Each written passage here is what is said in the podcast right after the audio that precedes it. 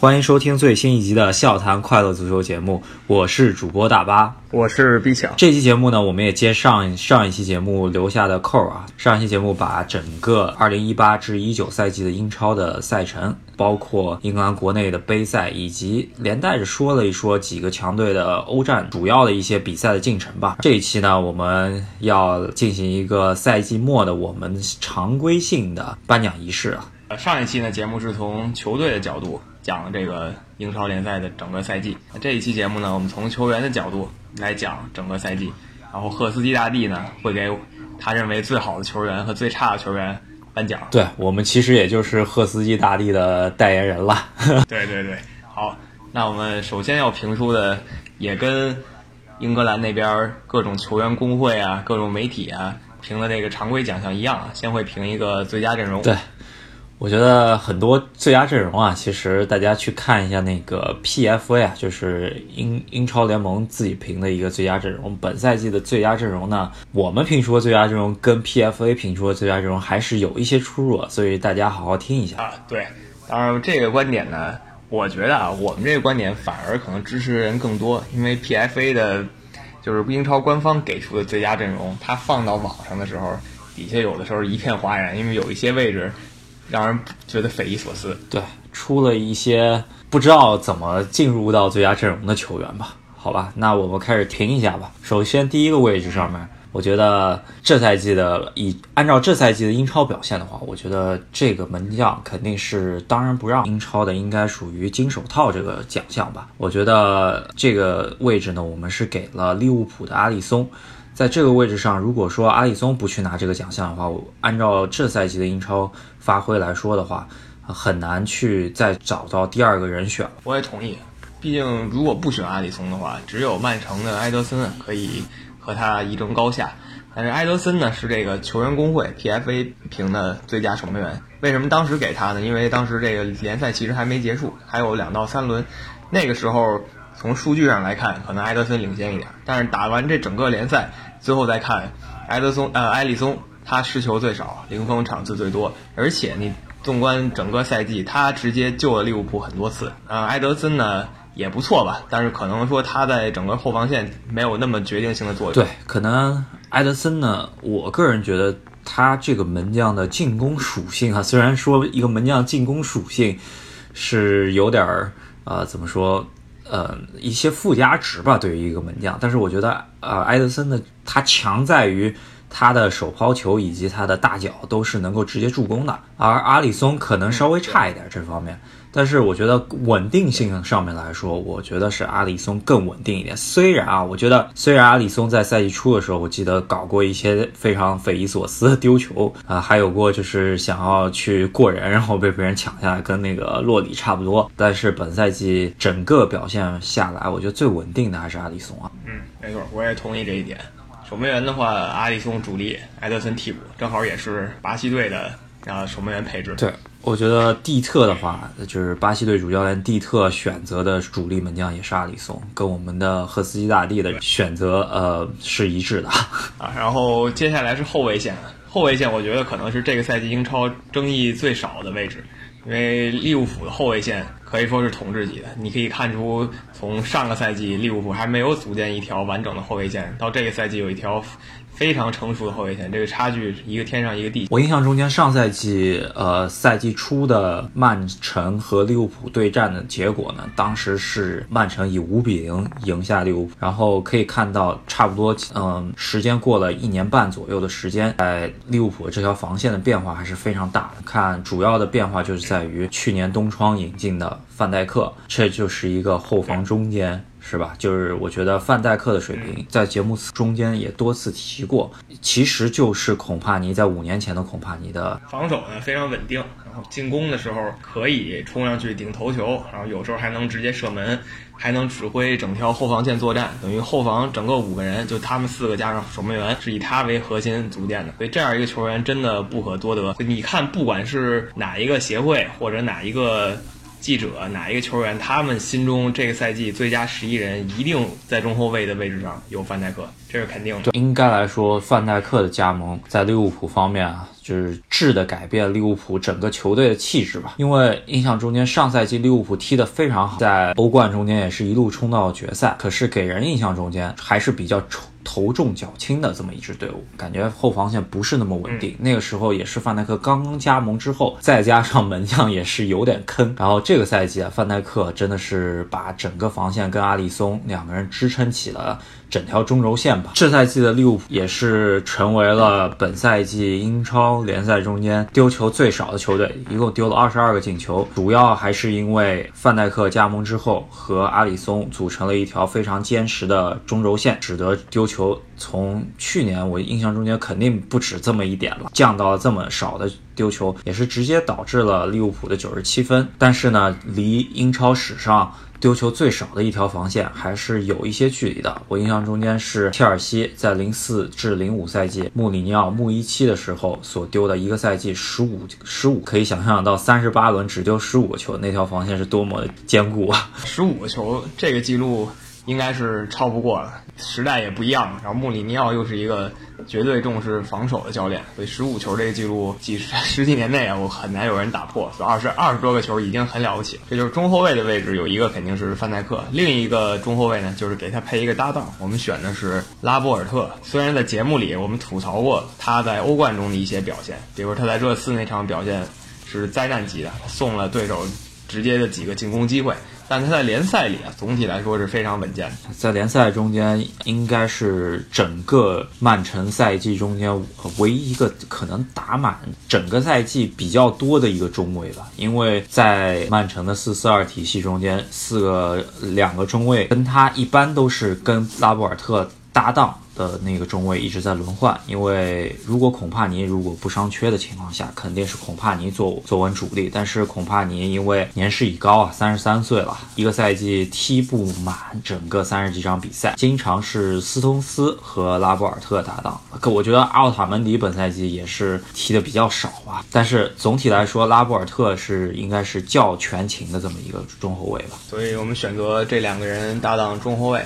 然后两个边后卫，左边后卫也是啊，像范戴克一样，不管谁评价这个赛季的左边后卫，基本选的都是利物浦的罗伯特森，确实能力非常突出，然后是一个非常勤勉的球员。这个首先是边后卫应该做到的，第二是防守没有什么漏的问题，其三是进攻能助攻十几次，也很厉害。对。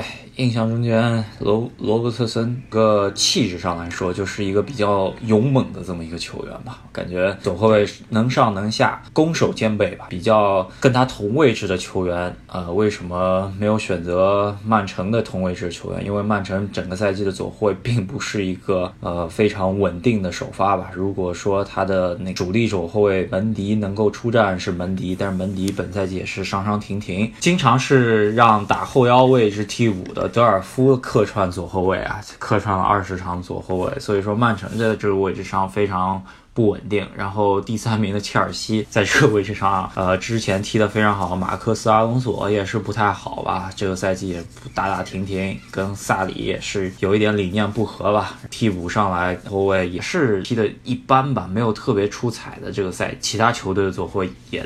说实话，没有太多能跟他竞争的，应该是统治级别的表现。罗伯特森印象中间，呃，防守端可能会有一些比较鲁莽的动作吧，也我记得应该是造过点球吧。进攻端助攻是上能上能下，我觉得这个选择应该是没有太多质疑的，大家都会选。然后右后卫，呃，这个选择不是很单一了。我们最后还是选的利物浦的小朋友阿诺德，一个二十岁的球员，一个赛季。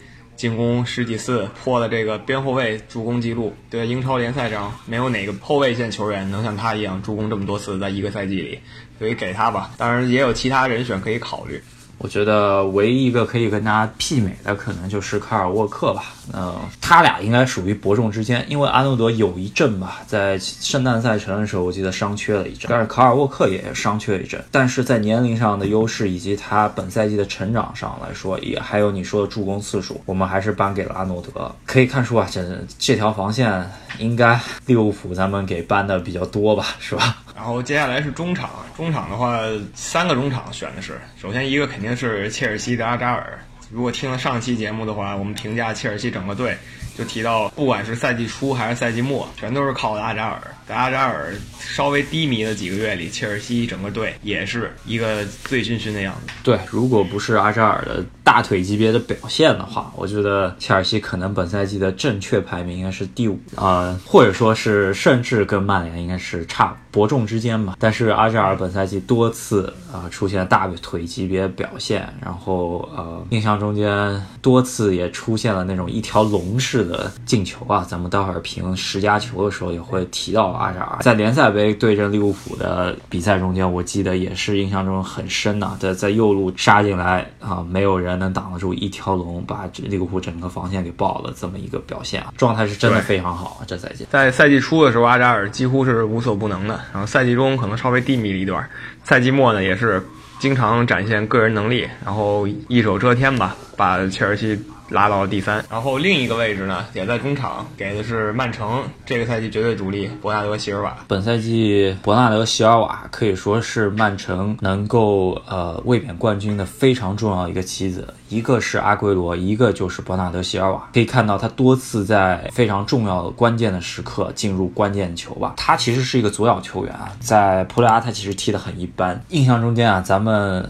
很多次，或者说在群里大家讨论的时候，曼城首发阵容一出来，哎，大家都说，哎，伯纳德席尔瓦又首发，然后那边斯特林，大家印象中间非常表现非常好的，每次可能突破非常犀利的有萨内这么一个角色，对吧？但是大家说，哎，萨内每次都跟那个都都在替补席上待命啊，瓜迪奥拉是不是跟萨内有问题啊？但是我们节目的观点呢，一直就是说，伯纳德席尔瓦本赛季的表现应该就是现象级别的，没有理由。去换掉一个这么好表现的中场球员吧，攻防两端都是。能攻能守，然后关键时刻都能站出来进球。我觉得他这么一个球员真的是非常可遇不可求的吧。在瓜迪奥拉，我觉得绝对首发是没有问题的。对于他来说，本赛季的表现应该是他最好的表现，也刚刚拿到续约合同嘛。对这个球员，他把他自己的合同续到二零二五年，可以看想象未来几年，只要曼城没有出现大的变动，他会牢牢占据这个位置。所以也导致了萨内开始有转会传闻，有可能就因为他。把这个位置站得太牢，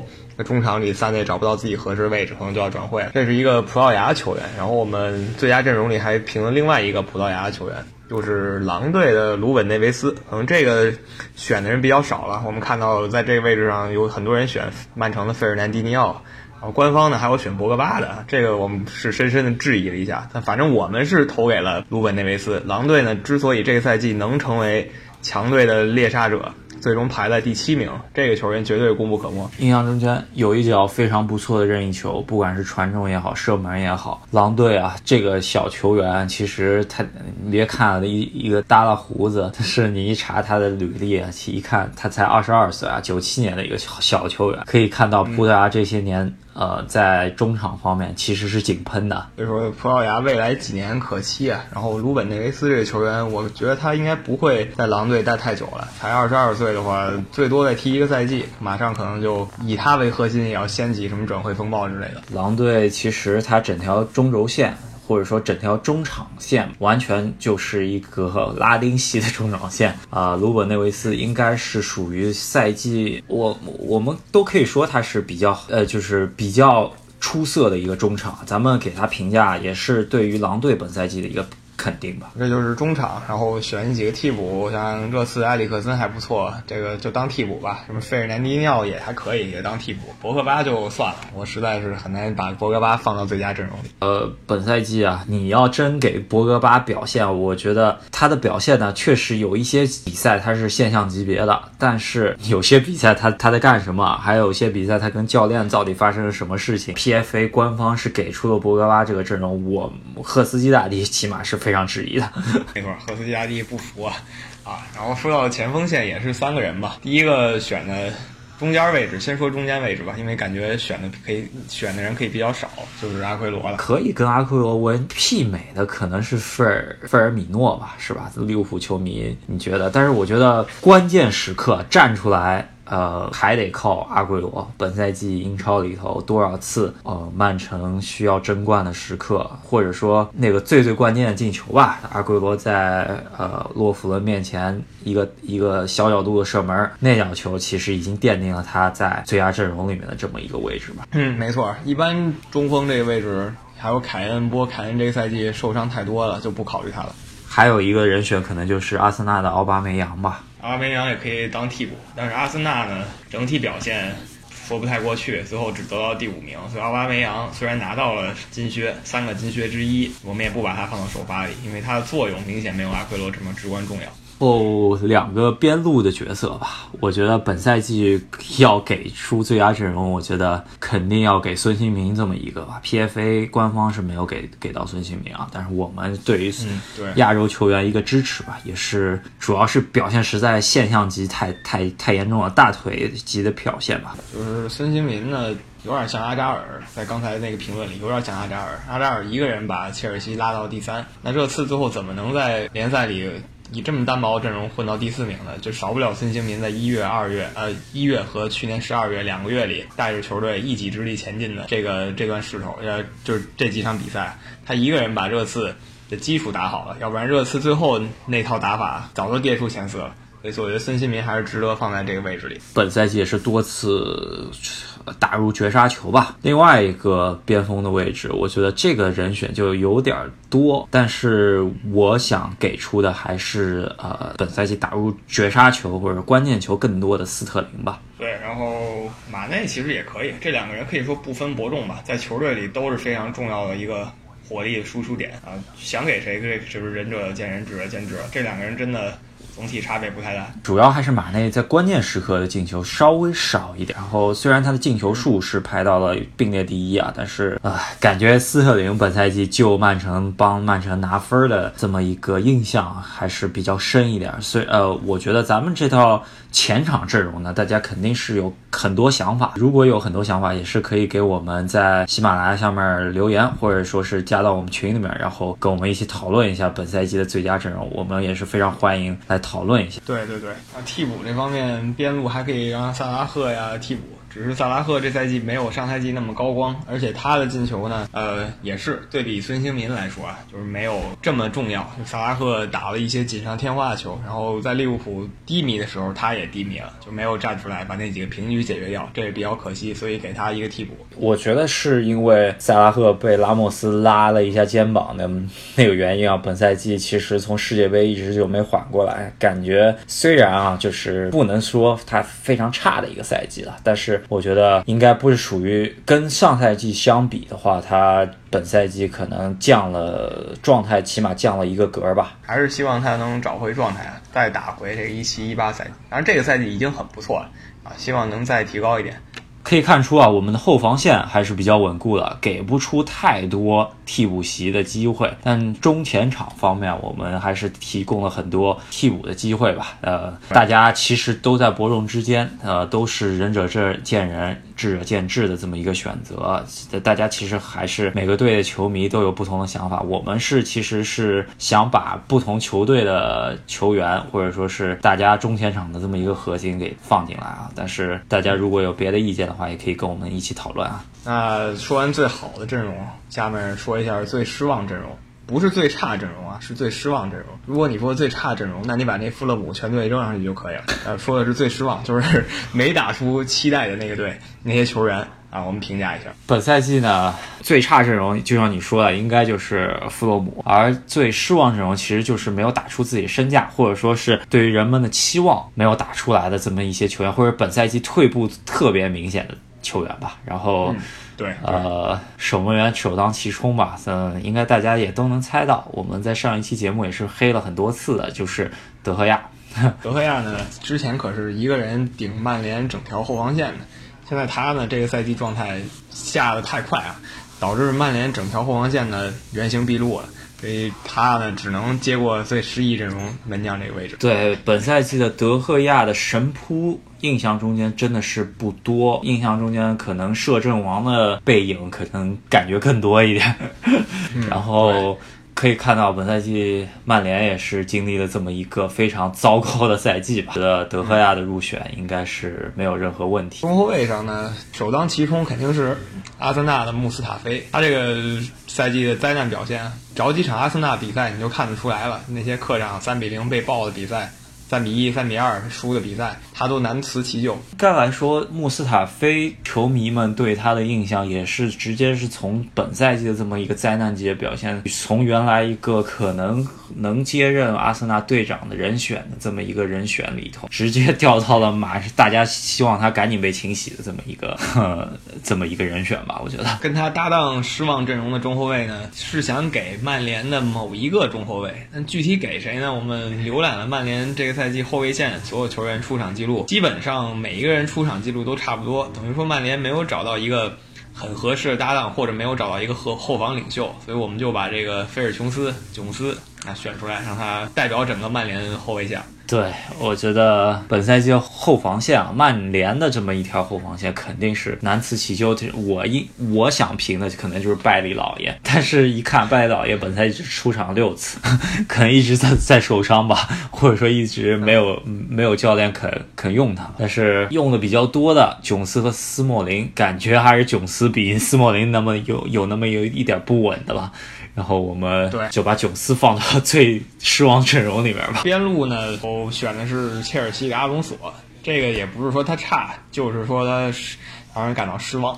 在上赛季结束的时候，我记得我们评选最佳阵容里面是有阿隆索的，一度阿隆索甚至都有可能去到西班牙国家队啊。在世界杯的名单没公布之前呢，他也是跟着试训的。但是本赛季阿隆索好像是消失了，印象中也就一两场比较不错的比赛吧。可能是跟萨雷的踢法是有很大关系，因为他是一个进攻比较卓著的边后卫吧，可能防守方面打四后卫的体系对于他来说不是那么适应。啊，在本赛季踢的比赛也不是很多，呃，希望他下赛季能够多适应四后卫的体系吧。如果在萨里布不走的情况下，他还是得踢这么一个位置。我是希望他能够再次打出他最好的时光，在孔蒂手下的最好的表现吧。然后为什么不选曼联的阿什里扬呢？主要是曼他本来也不是踢这个位置的球员，然后你也知道他岁数大了，然后他各方面能力也在下滑，他呢真的只是救火那个位置，所以也就不选他了啊。他踢这位置表现不好也是无奈之举。啊，说一下右后卫，右后卫我们选的热刺特里皮尔，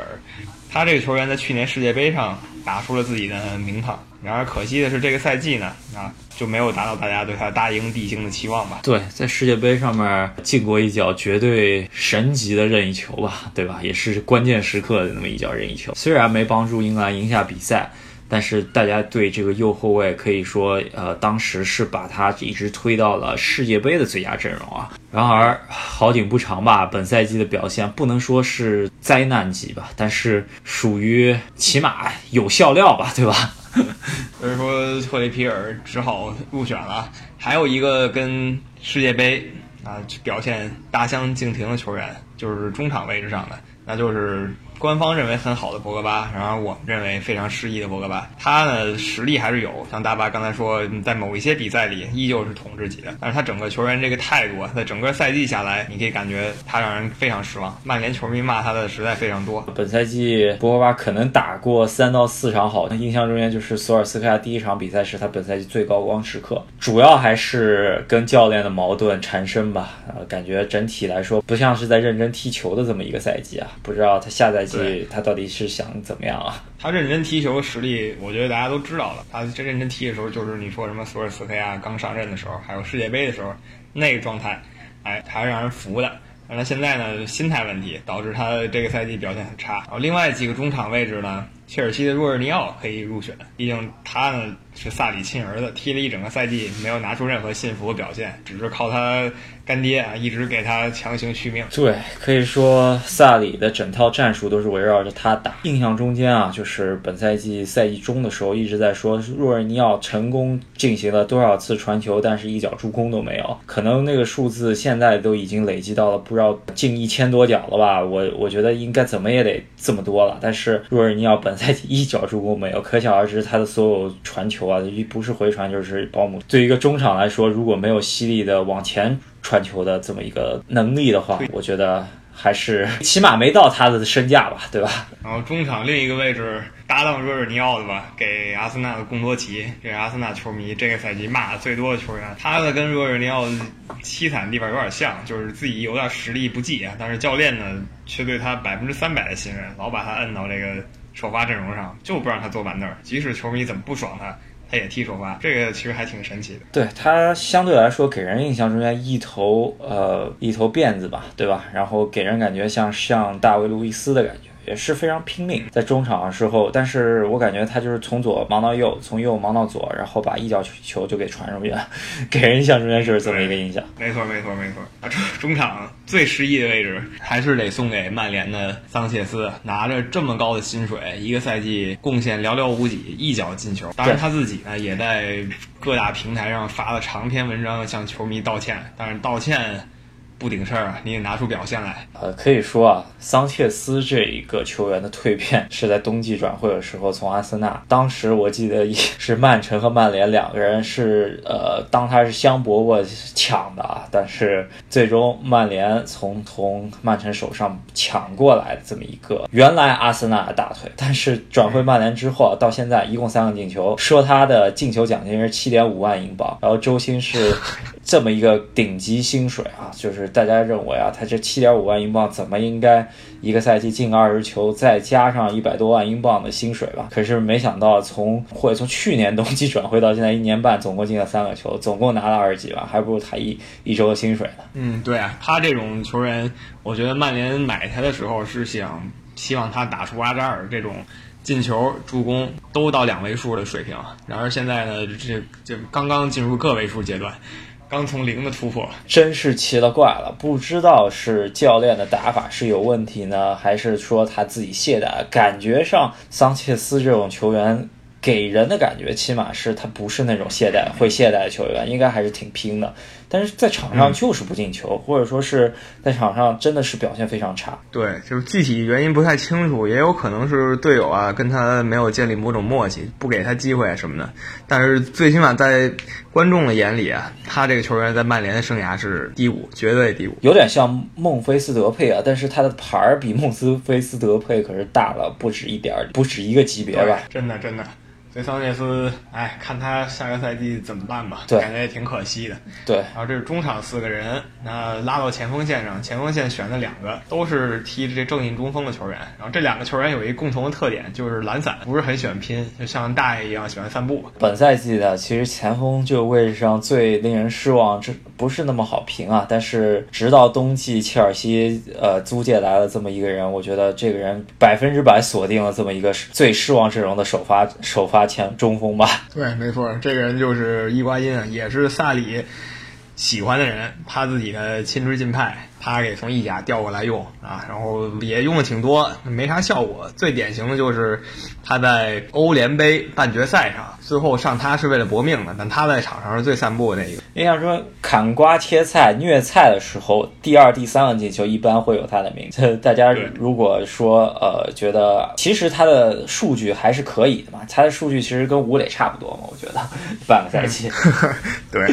他的牌儿，对吧？吴磊是多少多少万欧元的身价？他可是当年可是创造了尤文从那不勒斯买人的一个转会记录吧？我印象中间，真的想不到这些年他。跟阿圭罗比，他他还比阿圭罗小那么几个月的年龄呢。可以看到一个状态在天上，一个状态都不知道在在刨地三尺都找不着了。按理说这些都是梅西的助手吧？梅西的左膀右臂。你梅西还在西甲咣咣咣进球呢，他已经开始。混日子混工资了。对，本赛季应该切尔西是肯定是退货了。那之后他何去何从，在尤文还能不能待下去，还有待观察。咱们可以从转会的那一期之后给大家更多关注吧。然后另一个跟伊瓜因搭档的呢，其实不太好选。最后我们选来选去，选了一下斯图里奇。啊。为什么选他呢？就是他这赛季不像以前那样天天受伤了。以前人家说斯图里奇是充电两小时，通话五分钟。那他现在这个赛季没怎么受伤，他居然呢还是没有什么效率。他其实，在九月份的时候打出了他巅峰时候那种感觉，基本上场哎就能保证一个一比零，这是斯图里奇的属性，上场就是一比零。但是过了九月份，他又开始懒散了。一个主要问题，我感觉是他不愿意上去跟人拼抢。他可能受伤太多了以后，就对这个身体对抗啊有一种抵触情绪。但你在英超呢，你不跟人对抗，你很难说找找到什么机会。斯图里奇选选入最失望阵容的情况下，应该还是你你赛季初的预测啊。我印象中间我问过你，你觉得本赛季的最佳射手会是谁呢？你印象中间我就是我印象中间你说了一句，如果说是斯图里奇在完全没受伤的情况，很有可能是斯图里奇啊。但是本 本赛季的表现应该是打脸打的比较厉害。对对对，但是其实九月份的时候，我一度以为我说的挺对。他开季的时候一上场一分钟。哎，就在联赛里取得了进球。联赛杯里呢，面对切尔西打了一个半倒钩吧，就飞起来抽了一脚，这个也是很多中锋永远做不到的一件事儿。然后又在联另一个联赛比赛里对切尔西来了一脚，真是超无敌的远射。这种飘逸、这种天赋的感觉，也是很多球员一辈子也找不到的感觉。然后又在欧冠里面对巴黎圣日耳曼进了一脚，把这个进球账户打开了。他多线都有取得进球，然后一度以为斯图里奇。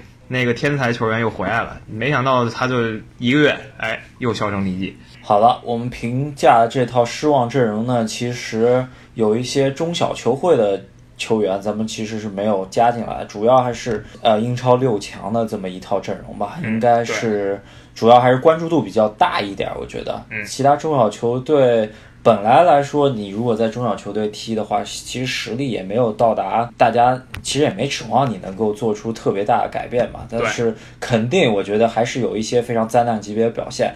如果大家英超中小级球队看得多的。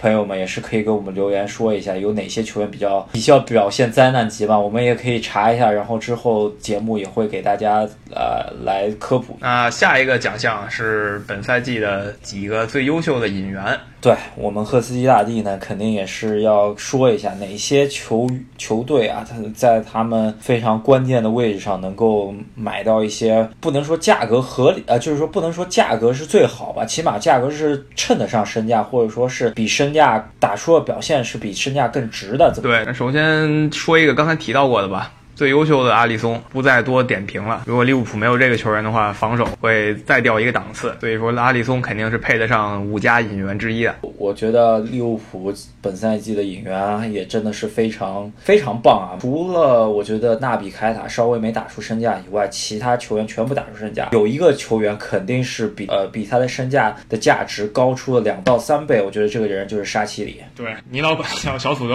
是吧？就那个矮个子，他呢身价是因为第。一是，但是他身价低呢，是因为他之前那个球队降级了，就是利物浦从那降级队把他给买上来，总不能让他踢一，呃，总不能让他踢英冠去，是吧？所以他的表现还不错，成名作就是把穆里尼奥从曼联打下课，也就一千多万的一呃一千多万英镑的一。一笔非常价值连城的引援吧，我觉得本赛季他的，我感觉啊，他起码打出两千多万英镑的水平吧。对，下一个位置呢，是一开始就让大家非常关注的埃弗顿的大手笔。埃弗顿这个球在莫耶斯时代一直是走这个小本经营路线的，有时候甚至一个赛季不买人，只从青训营里提拔几个球员。他现在也开始进入砸钱模式了，虽然有点晚，但他砸了第一个大牌球员。或者说是重金砸了第一个有潜力的球员是沃特福德的理查利松，他花了几千万英镑把他带过来啊，立竿见影。对这个球员基本扛起了埃弗顿这个赛季的进攻大旗。嗯，虽然身价不是呃不是很低啊，就是对于这么一个年轻球员，但是在上赛季打出已经打出大腿级别表现，买过来之后也是无缝这无缝进入到了埃弗顿的攻击线啊，就本赛季也是属于英超最闪耀的几个新星之一吧，我觉得。对，没错。总是在这个精彩进球集锦里能看到他的身影。我们另下一个最佳引援呢，要给到阿森纳的中场球员贡多呃托雷拉吧。嗯，对，这跟贡多齐这个球员是正相对的。托雷拉这个球员来到阿森纳也是把阿森纳中场哎梳理的还不错。阿森纳这个赛季铁打主力有他一个。主要为什么选他呢？他价格也不高，来到阿森纳，所以说是完全配得上。这个位置。在阿森纳的手笔里面，这这笔已经算挺高的引援了。但是对于这么一个球员吧，在后腰线上面，身高不高嘛，对吧？但是可以看到，从中场的梳理以及拼抢上面，都是起码在英超是一流级别的表现吧。对啊，我觉得这笔引援还是值得肯定的。再选一个可以选择的是狼队，因为狼队这个赛季买的人特别特别多。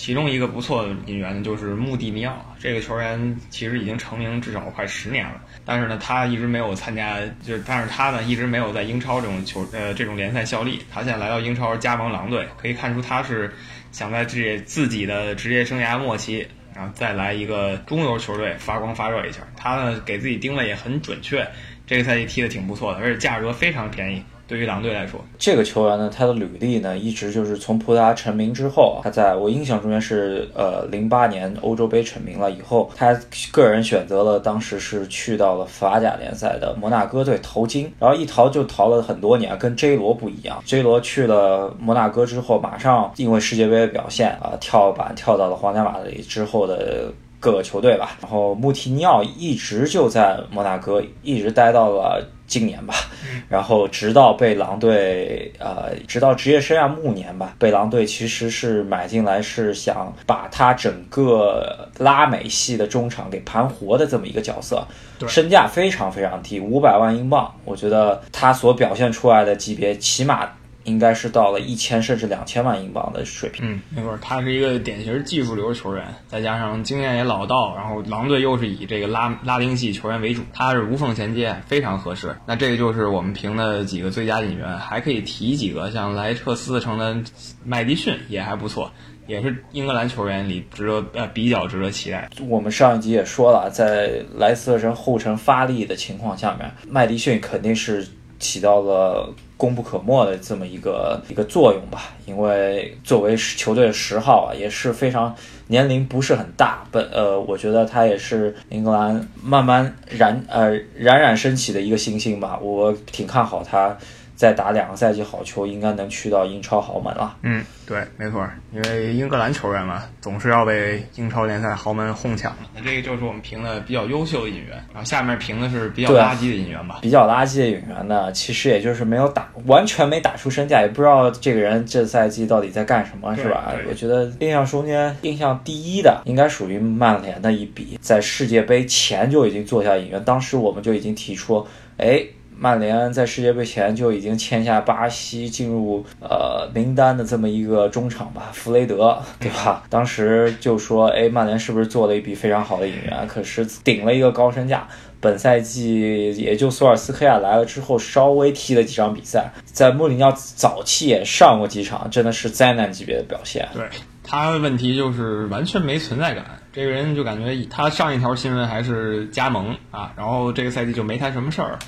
就你老说曼联有重金买了个人，这人干嘛的呀？不知道。你仔细一看，确实也没干什么。所以这弗雷德只能算这个非常失败的引援。印象中间好像有，呃，我忘记是加里内瓦还是费迪南德了，反正是某一红魔民宿就说，呃，弗雷德真的是巴西球员吗？他这个技术是真的是会跳桑巴舞的吗？啊，是太黑了是吧？啊。然后这就是弗雷德，当时在联赛中段的时候，球迷评选就是赛季引援重量级的中场谁比较废？当时上榜的就是弗雷德、利物浦的凯塔，还有切尔西的若日尼奥。那利物浦的凯塔呢，在后半赛季还能打得凑合吧，只能算小亏一笔，可能说他不值这个几千万英镑，他可能值个三千万，不值四千五千万，就凑合吧。呃，沃尔尼奥和弗雷德呢是比较水的，弗雷德最水，沃尔尼奥呢比较可惜，刚才也评论过了，但是他也得算到这个失败引援里。对，接下来就是应该是前面提到伊瓜因吧，本来是寄予厚望，因为莫拉塔走后，切尔西前锋线是必须有这么一个能进球的球员吧。吉鲁在萨里治下，在联赛中间是根本是没有机会的。然而场场首发伊瓜因真的是，哎，再再次吐槽啊，真的是无力无力了，已经属于。呃，伊瓜因肯定是锁定这么一个最差引援的，呃，咱们的榜单应该是前几名吧。这咱们不说榜首吧。嗯，对，为什么不给他榜首？主要他是租借来的，所以你还可以及时止损，让他赶紧回意甲混去。另一个类似的吧，也是可以及时止损的，但是富勒姆已经没有机会了，就是。他们从多特蒙德租来的许尔勒，这个其实算非常大牌球员。当时不管是赛前呃赛季前我们这个预测呀，我们都觉得很不可思议，就是富勒姆居然能请得动这尊大佛，还以为富勒姆能在这个新赛季里成为一个强队阻击者的角色，没想到他们。打出了无可替代的最差成绩。许尔勒呢？这个球员前期吧，在德甲成名之后，在切尔西也是踢过一两个赛季的角色球员吧。然后回到多特蒙德之后，一直还算是不错的表现。直到去，我记得去年应该是状态开始下滑，慢慢没有主力阵容了。但是怎么说吧，瘦死骆驼比马大吧。咱来英超保级总还是能踢的吧？本赛季唯一印象中间踢过一脚神仙球，然后就没了。嗯，对。所以说，这这富勒姆引了这么多这么多的人，再加上徐若勒这种成名球星啊，也没打出来。他们占一个最差引援位置肯定是可以的，徐尔勒就被我们选中了。啊，最后一个位置我们也选一个隐形人吧，就类似于弗雷德这种来了以后你都不知道他已经来了啊，就是阿森纳的丹尼斯·苏亚雷斯。对，冬季过来之后踢了个位数的比赛吧。不知道他具体在哪里了，这是不是躺在了阿森纳的更衣室里？对，这就是我们评出的英超这个赛季的失望引援。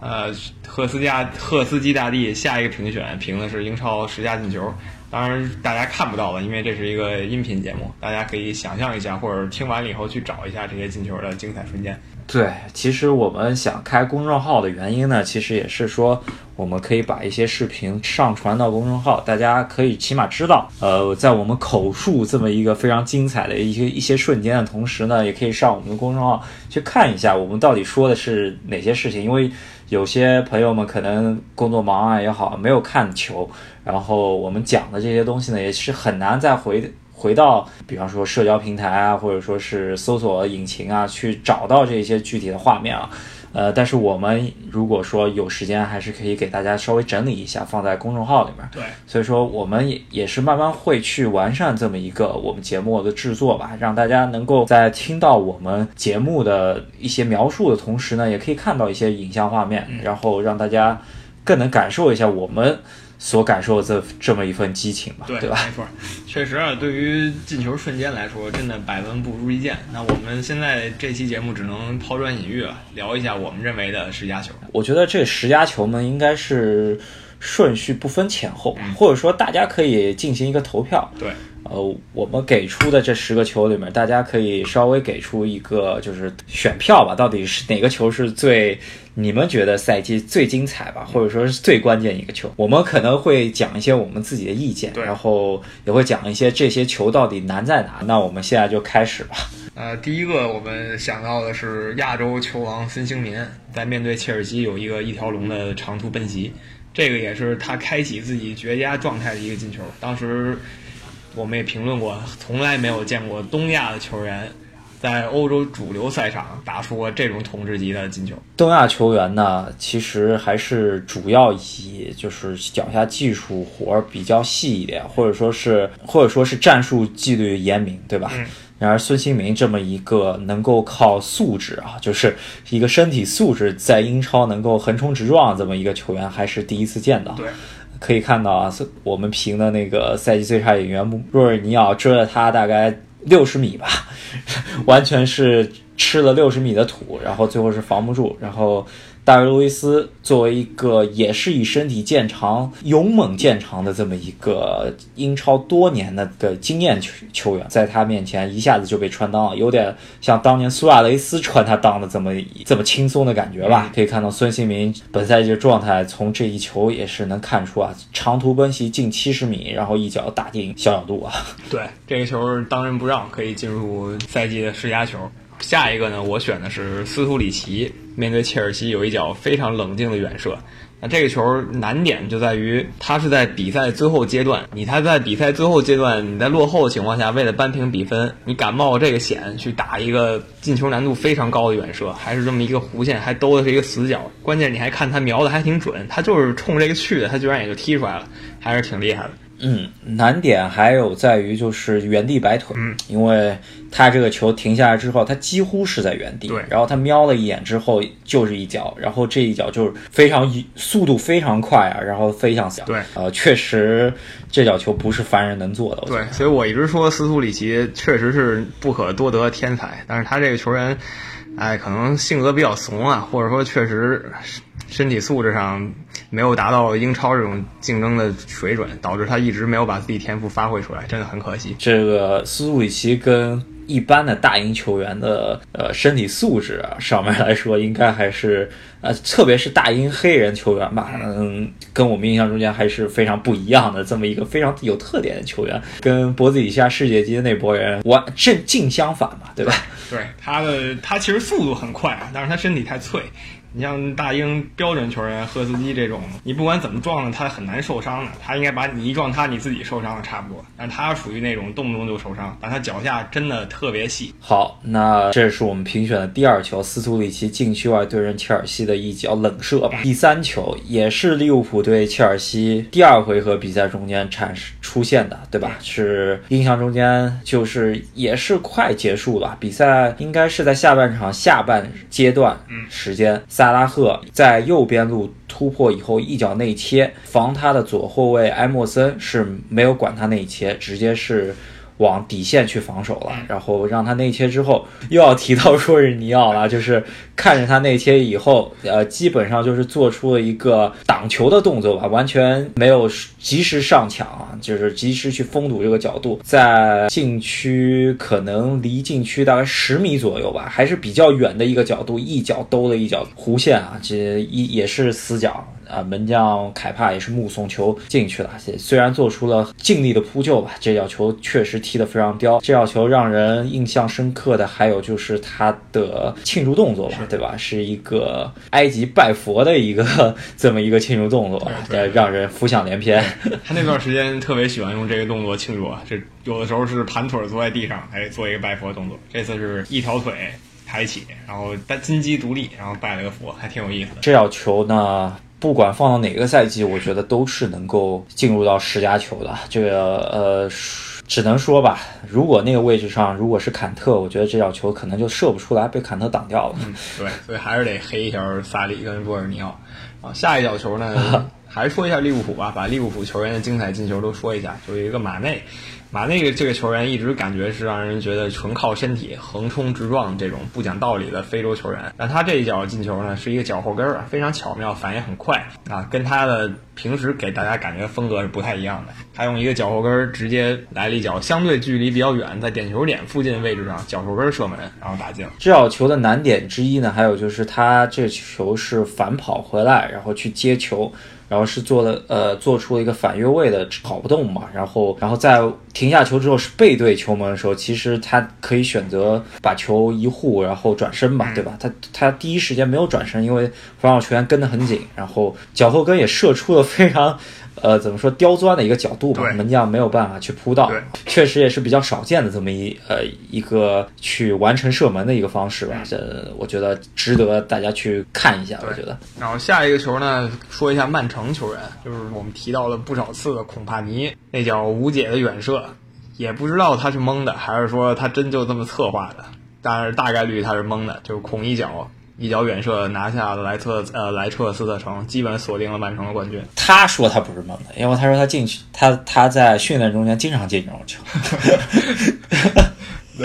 但是你就不好说嘛，对吧？好汉这咱们。在电视上面能见到的也就这么一脚，因为他十五年也就踢过这么一脚。对，然后他踢完这脚球，深藏功与名吧，转身离去了。他马上要回到自己的老家比利时，回到自己母队安德莱赫特当这个球员兼助理教练这么一个位置。他也离开了效力十几年的曼城。对，其实是一个传奇吧，英超传奇的，起码在英超。的阶段应该走到了一个尽头吧？我觉得他应该回来的几率不是那么大，因为我感觉他好像比较愿意去从政，因为感觉他作为一个多年的曼城的队长吧，领袖能力还真的是很强。对，我也觉得啊，下一个无独有偶吧，恐怕你能这么蒙一脚，其实有人也能蒙得更狠。就是唐森，水晶宫的唐森，在面对曼城的时候，比孔帕尼这更更懵啊！为什么呢？这个球是后卫解围出来的，他在禁区外啊根本不停球，直接就抽了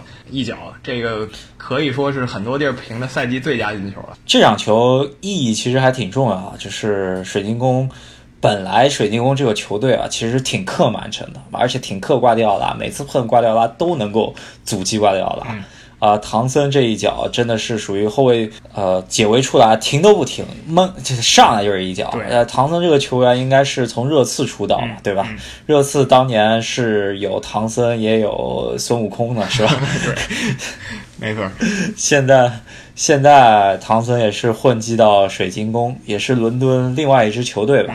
这一脚确实惊天地泣鬼神。对我来说啊，这脚的精彩程度绝对是赛季最佳进球，没有之一了。我觉得。对，但是不得不说，这脚百分之九十七是蒙的。百分之三为什么不是蒙的呢？呃，可能给唐森留点面子。就是其实大家都觉得是蒙的，但是确实真的太精彩了啊！对，如果唐森一个赛季能进五个这样的球，他可能身价就不是现在这样的，就就应该进英格兰国家队了。那下下一个呢？再说回曼城吧，有就是刚才也提到过了，最佳阵容里的阿奎罗在关键战役里面对洛夫伦有一个超小的角度的进球，这个绝对不是蒙的，这个是他经常能做出来的神级进球。他这个球员踢出什么球，我感觉都很难说是蒙的。阿圭罗这个球员强就强在他在任何的位置、任何的角度，在停球以后第一下就能够射门，这脚球是完全体现了他。就停球可能半秒钟时间，洛夫伦可能还愣那一下呢，直接就是一角度，而且是那种角度和射门力量是完全是完美级别的完成射门吧？对，真的。所以为什么马拉多纳他年轻的时候，马拉多纳特别看好阿圭罗，就是说阿圭罗确实有两把刷子。然后再下一个呢是切尔西的核心阿扎尔，他其实有数次单季闯关的表现，那其中有一次可以说是他这个赛季最最最最突出的一个进球。这个球我觉得应该是跟唐森那脚球应该是并列第一了，因为唐森那脚球是远射嘛，这脚球其实就是有点像梅西。或者说是马拉多纳当年的这么一个百万军中取上将首级的这么一个表现吧，因为因为他是在中路拿到球之后，然后一个后脚跟儿一磕，磕完之后就把一个人基本上等于说没在他身边的人给过掉了。前面可能有两到三人，他以一个 C 字形的过人吧，啪一下又把这两到三人给过了，然后面对对方中卫的时候，其实是把对方中卫晃的不行了，然后一脚进了一个死角。属于一个真的就是无人能挡的这么一个一条龙的射门吧。我我觉得后卫当时防他的时候真的是绝望了。这个球员，你说你真就是拦不住，怎么抓怎么铲，他就给你过，然后一条线打出来。这个球绝对是个人能力展现啊，就是。阿扎尔个人能力的一种展现。如果你说这个赛季最精彩的千里走单骑，这个球是超过孙兴民那个球，绝对是没问题。然后接下来说完这么一个个人能力突出的进球吧，咱们要说一个团队协作的进球吧，对吧？就是阿森纳在他最高光的赛季中期。进过一个这么一行云流水的进球吧。其实策动者也是拉姆塞，在右后场，拉姆塞一个半高球吧，拉姆塞用头球点下来之后，往中中场一个摆渡吧，然后呃中间拿到球之后往左路一分，分到了奥巴梅扬，奥巴梅扬在左路牵制对方后卫，然后传中过来，这个球其实传了一个半高，不是那么好踢，拉姆塞来了一个脚后跟一摆。把这这球摆进去了，呃，俗称神龙摆尾吧，这个技术动作。拉姆塞也是一个天才，死神拉姆塞也是因为受伤太多，有点类似于斯图里奇，就是没有能完全展示出自己的天赋。他这个赛季踢这种射门，就是你刚刚说神龙摆尾这种射门，其实有不少次了。他总是能用很精妙的动作射门，但这个球最突出的点还是在于先有一个。极度精彩配合，然后完结还是用这么一个诡异的射门结束的进球，所以说这个球可以入选我们评的十佳球。应该来说啊，萨姆塞本赛季踢完这么一个神仙级别的进球吧。最终阿森纳没有跟选择跟他续约，然后他也是发了推特长文，呃跟阿森纳球迷告别。我觉得对于拉姆塞去到尤文图斯这个事情来说，起码不管谁输谁赢也好，我觉得阿森纳肯定是输的。阿森纳失去了这个球员真的很可惜啊！他呢在阿森纳这么多年，虽然是威尔士人吧，但跟英格兰差别不太大了，已经可以算本地球员，就可以作为未来领袖培养。但是非常可惜送到尤文图斯去了，又是免签，阿森纳也没拿到钱，啊，只能说尤文图斯捡个便宜。或者说他在尤文图斯到底能不能坐上主力位置呢？他们也是非常好奇啊，因为尤文图斯的打法和他的这个中场这么一个踢法，其实还是有出入的。嗯，具体还是要看尤文图斯新的教练吧，对吧？尤文图斯教练换了以后，也是会有一个小地震吧。啊，这些咱们以后再提。那本赛季的英超联赛，就是我们所讲的所有内容呢，其实也就是告一段落。我们也是非常隆重的跟二零一八至一九赛季的英超做了一个道别，用两期节目吧。没错，第一期节目我们从球队角度上评价了整个赛季，着重评了六强，还把剩下十四个队都带过了。这个赛呃这一期节目呢，我们讲了最佳阵容、最失望阵容、十佳球。最佳演员和最失望演员，最后我们还想评一个特别奖啊，就是本赛季的最佳足球评论。那最佳足球评论，当当当当，肯定是我们所一直崇拜的赫斯基大帝。所以今天所有的评选也是赫斯基大帝跟我们梦里面给传达的吧？对，没错，赫斯基大帝亲手把最佳足球评论颁给了《笑谈快乐足球》这个节目啊。对对对对。对于我们本期所评出的这么多奖项，大家有什么想法呢？也是可以给我们留言。我看加群的朋友们也是非常热烈啊，但是。有一点就是加群，呃，想要加群的朋友直接私信赫斯基你们的微信号，赫斯基马上就可以拉你们。拉了你们之后，你们进入到群里面就可以跟我们多多讨论关于节目的制作啊，到底哪些是你们更想听的一些呃主题啊，我们也是会尽量去做一些功课，然后给大家呈现出来吧。之前群里面也有说到一些比较有意思的话题，我们在夏季可能比赛没有那么多的时候，会给大家更新你们想听的节目。对，那咱们这期就说这么多，也是给这个赛季我们看英超的经历画上一个句号了。二零一八一九赛季的英超真的是应该可能在未来几个赛季也是非常难忘，特别是对于利物浦球迷来说，我觉得对于曼城球迷来说也是非常不容易，连续两冠吧。呃，虽然曼城对于呃英超的奖杯的渴望没有欧冠那么那么深吧，然后利物浦在对于英超奖杯的渴望肯定是比欧冠更大的，大家。两个球队是分别去到了自己不该在的一个不该在的一个境地吧，我觉得也是非常讽刺的这么一个赛季。希望明年的赛季能够呈现出英超在今年的欧战赛场中间所展现出来的强势吧。对于我们英超球迷也是一个非常好的福气了。没错，呃，我们期待下个赛季更精彩啊！这期节目就说到这里，咱们下期再见。希望大家多关注、多点赞、多转发。我们下期再见。